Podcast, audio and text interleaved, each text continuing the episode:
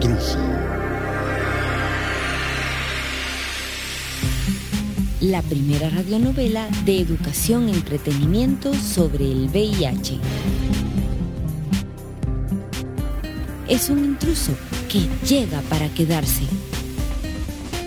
En la tercera temporada del intruso, hoy presentamos el capítulo número 11. Pareja responsable.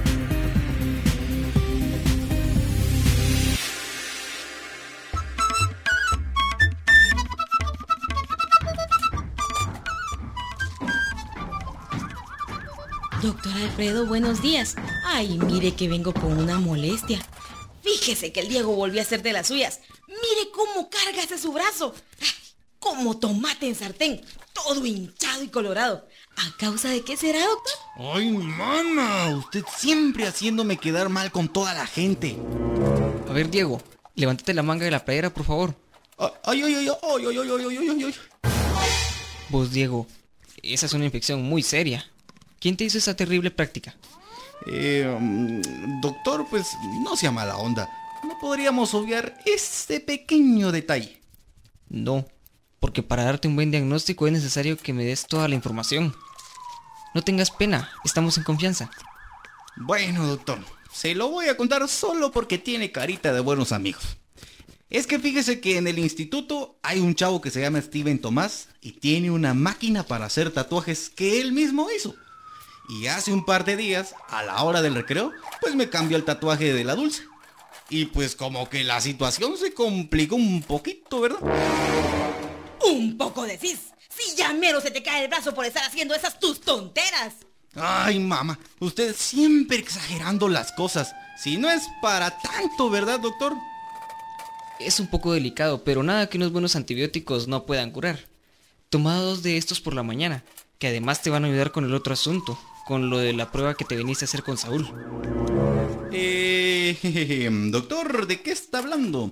Ah, por cierto, mamá, ¿será que puedes eh, esperar fuera un ratito?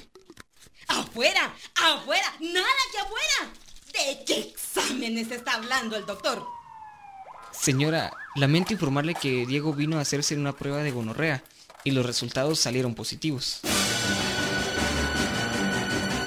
O sea, que ya tuviste relaciones sexuales. ¿Cómo se te ocurrió hacer semejante tontera? No salgo de una con dos para caer en otra.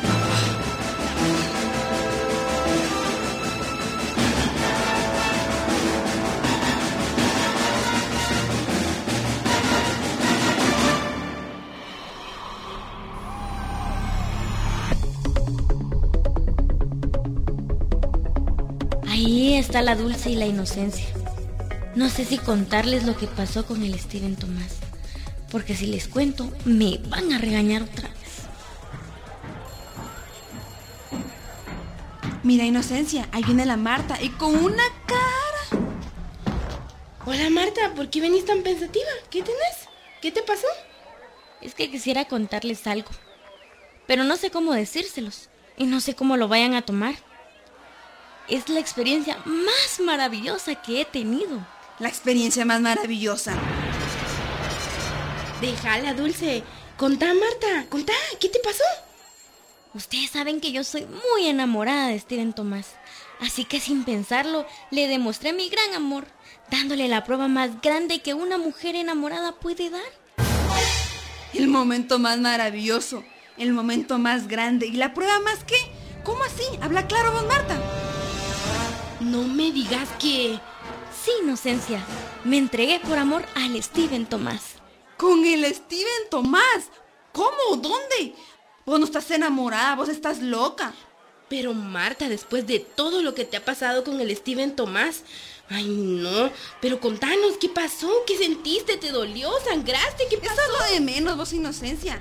Pero vos, Marta, ya pensaste que puedes estar embarazada. ¿Cómo vas a creer? Si la primera vez no pasa nada. De seguro el Steven Tomás te dijo eso. Pero Marta, yo he escuchado que aunque sea tu primera vez, sí podés quedar embarazada. Porque eso pasa, Marta.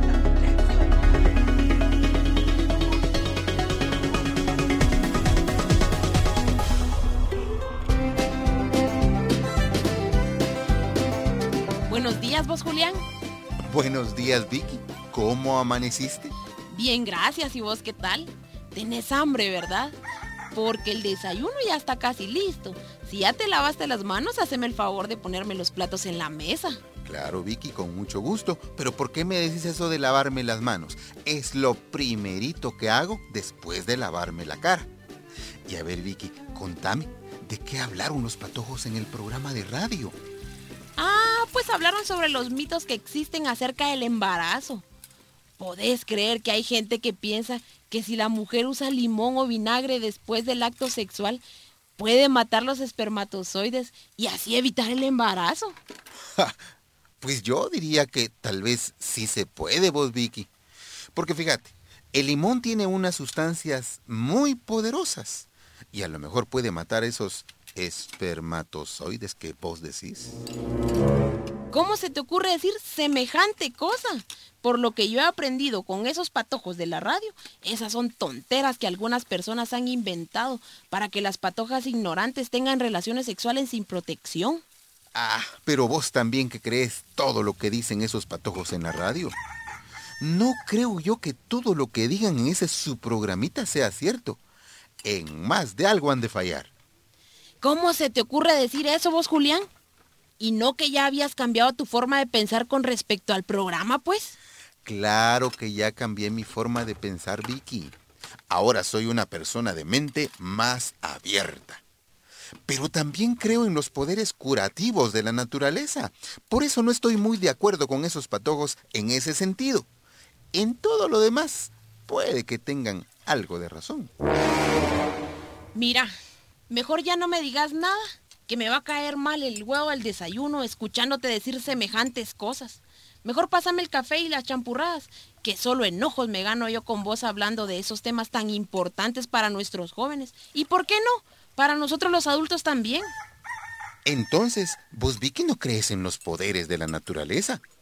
Porque si el agua de hierba buena es muy buena para el dolor de estómago, estoy seguro que el limón y el vinagre también son buenos para eso. No, Julián. No es que no crea que hay cosas en la naturaleza que ayuden a curar nuestro cuerpo, pero en relación a sexualidad, eso de limón, el vinagre y otras cosas son puros inventos de la gente para tener relaciones sexuales sin protección, sin saber los riesgos que corren. Y no hablo solo de las patojas que puedan quedar embarazadas, sino de tantas infecciones de transmisión sexual y peor aún, del VIH, que recordá no tiene cura.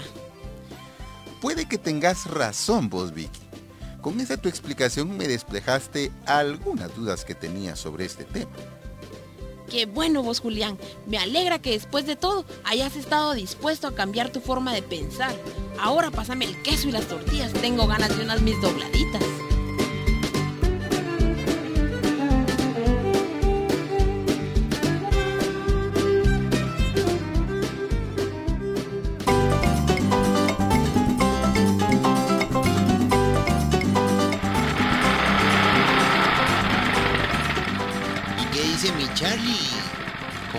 Trata la vida. Mira, compadre, ya te enseñó algo la maestra, ¿no? Es que vos no sabes lo que es el amor. Siento que tengo la radio en la panza. ¿Cómo así, Charlie? Vos como que te estás comiendo los frijoles muy cargados, compadre. No, hombre, John Michael. Es que me siento como en el programa de la radio. Con mariposas en el estómago. Vos te estás volviendo loco, mi Charlie. Yo también estoy enamorado de la inocencia y siento mariposas, pero las mías están tiernitas todavía, compadre. Son orugas. Es que vos no me entendés, mi John Michael. Yo sí la quiero. De veritas que la quiero. Y te cuento algo. Estoy haciendo planes para dejar de ser soltero. ¿Cómo así, mi Charlie? ¿No estarás pensando en matrimoniarte, compadre? Y salir de pingüino con la seño Jenny, de blanco.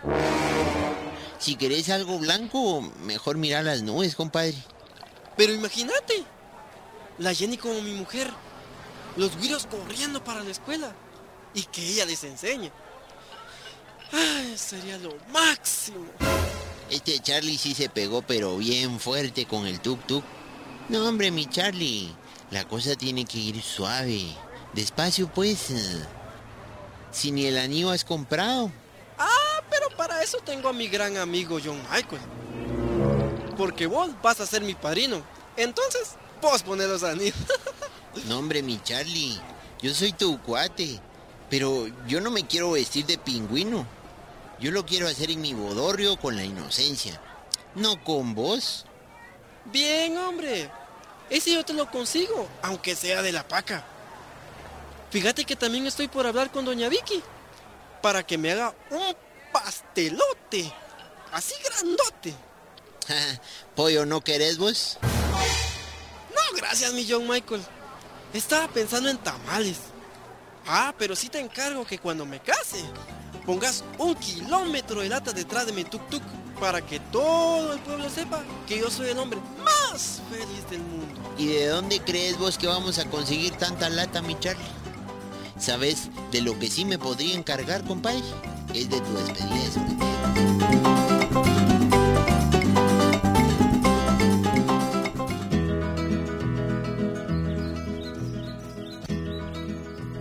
Buenos días, mi amor. Sabes que ya soy, ¿verdad? Claro, mi cielo. Hoy es nuestro aniversario y estoy muy feliz de estar contigo. Sí, mi amor, yo también estoy muy contento de que seamos novios. Mira lo que te traje. ¿Rosas? Ay, mi vida, están lindas.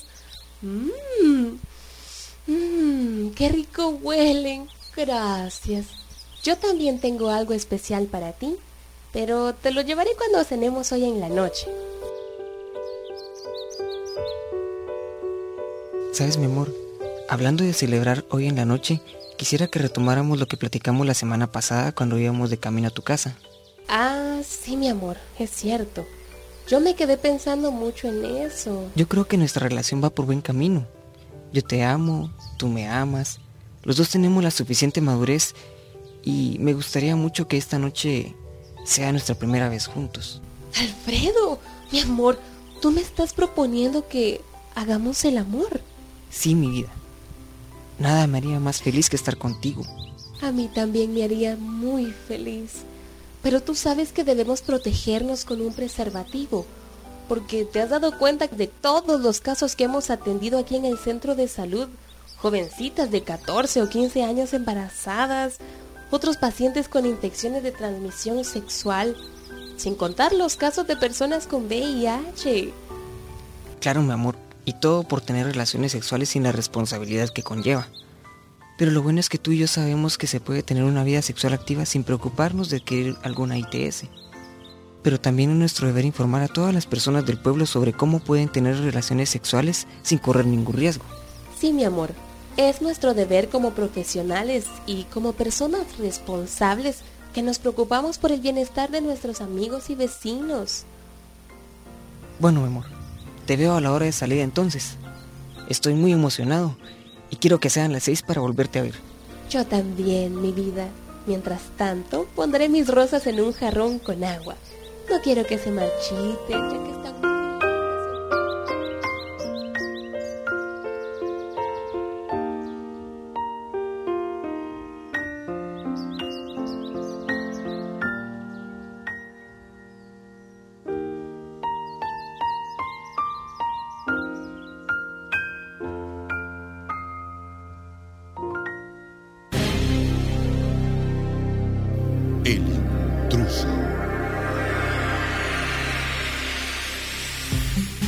La primera radionovela de educación y entretenimiento sobre el VIH. Es un intruso que llega para quedarse. El intruso, tercera temporada. Es una producción de Asociación Comunicares con el apoyo de PCI Media Impact y el proyecto Mi Comunidad, Asociación UDI y Estéreo Arcoíris. Media Impact.